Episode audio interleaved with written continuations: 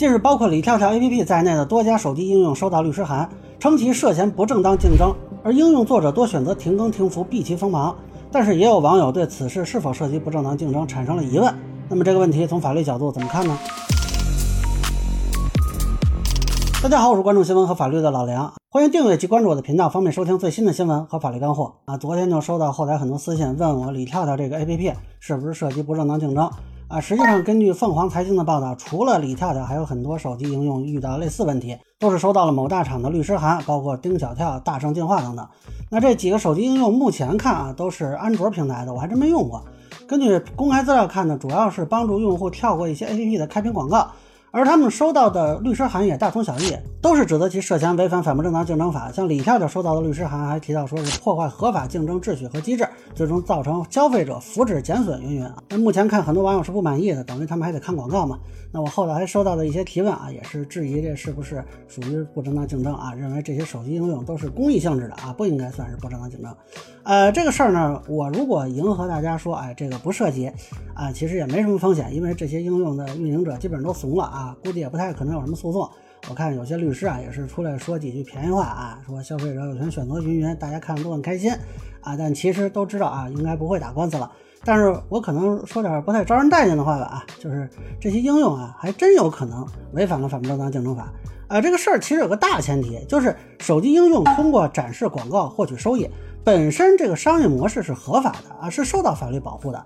那那有人就拿出二零二一年工信部整治 APP 开屏弹窗广告问题啊，认为这个开屏弹窗都是非法的。但实际上啊，当时只是对违反广告法的内容和形式进行整治。要求开屏广告，那应当是显著标识、跳过按钮，它只是规范，不是禁止。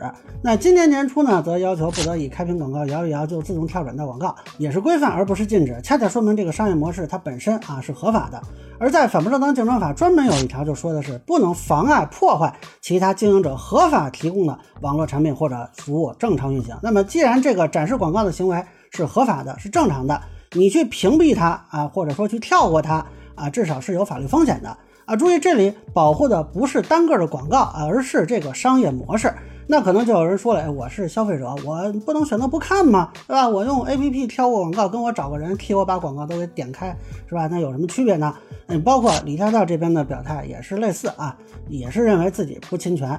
呃，但这就是一个容易模糊的地方啊，单个广告的跳过并不是问题，而你开发这么一个 APP 的应用啊，等于是在系统性的破坏这个商业模式。而且以破坏商业模式的方式还获得了装机量啊！虽然你这个装机量现在没有盈利，但是我怎么知道你以后不会把装机量变现呢？那你就有涉嫌不正当竞争的法律风险啊！至于所谓的这个消费者福祉问题啊，很多人都觉得很荒唐。但我想很多网友跟某大厂说的这个消费者，他就不是同一类人。你要是从大厂的角度看啊，生产一个产品提供给网民使用来用的，那叫用户。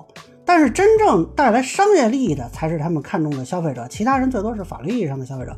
那这些有效的消费者啊，他们通过看广告，甚至产生实际的购买行为，以此让这些产品得以继续的运营。那么这些消费者呢，就是大厂优先要考虑的，而他们能够持续的获得这个大厂的产品和服务，这对他们来说就是福祉。那其他人白嫖也就算了，有人还专门开发应用跳过广告，从而影响后续的投入和运营的持续。那这个在大厂看来。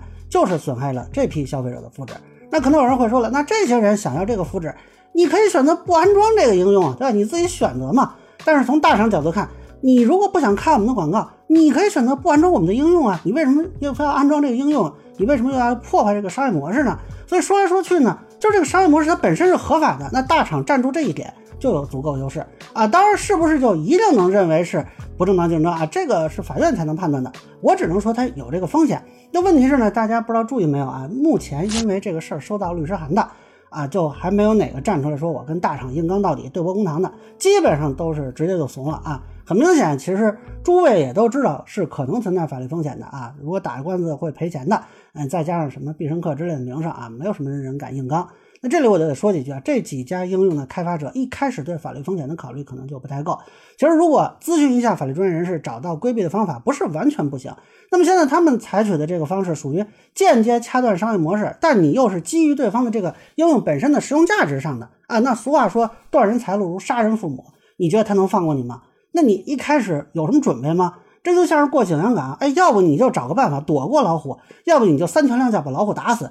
你完全不做准备，真碰老虎，吃了你连骨头不剩啊！那有些软件开发者可能看多了以前的有些创业故事啊，什么财富精英，觉得啊，有些大厂自己都是靠抄袭起家，但你可能不知道，大厂抄袭侵权的同时，也是准备好了法务团队的，他们是把法律当成成本计算在内的，就是我抄你的同时，哎，把你告我的这个事儿已经考虑在内了。那我觉得成本付得起，我就干了。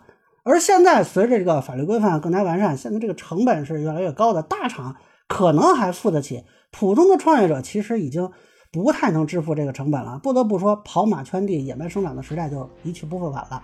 那我是建议这些软件的应用的开发者，把可能涉及的诉讼纠纷啊，提前也考虑在内。否则，一旦狭路相逢啊，遇到这种奇装满员的大厂法务团队，你机会非常小。人家甚至不一定非要赢你啊，就靠诉讼耗你，就能把你给耗死。那以上就是我对这个李涛的对峙不正当竞争事件的一个分享，个人简单难免说了，欢迎不推荐小白的评论区弹幕给我留言，如果觉得说的还有点意思，您可以收藏播客老梁不郁闷，方便收听最新的节目，谢谢大家。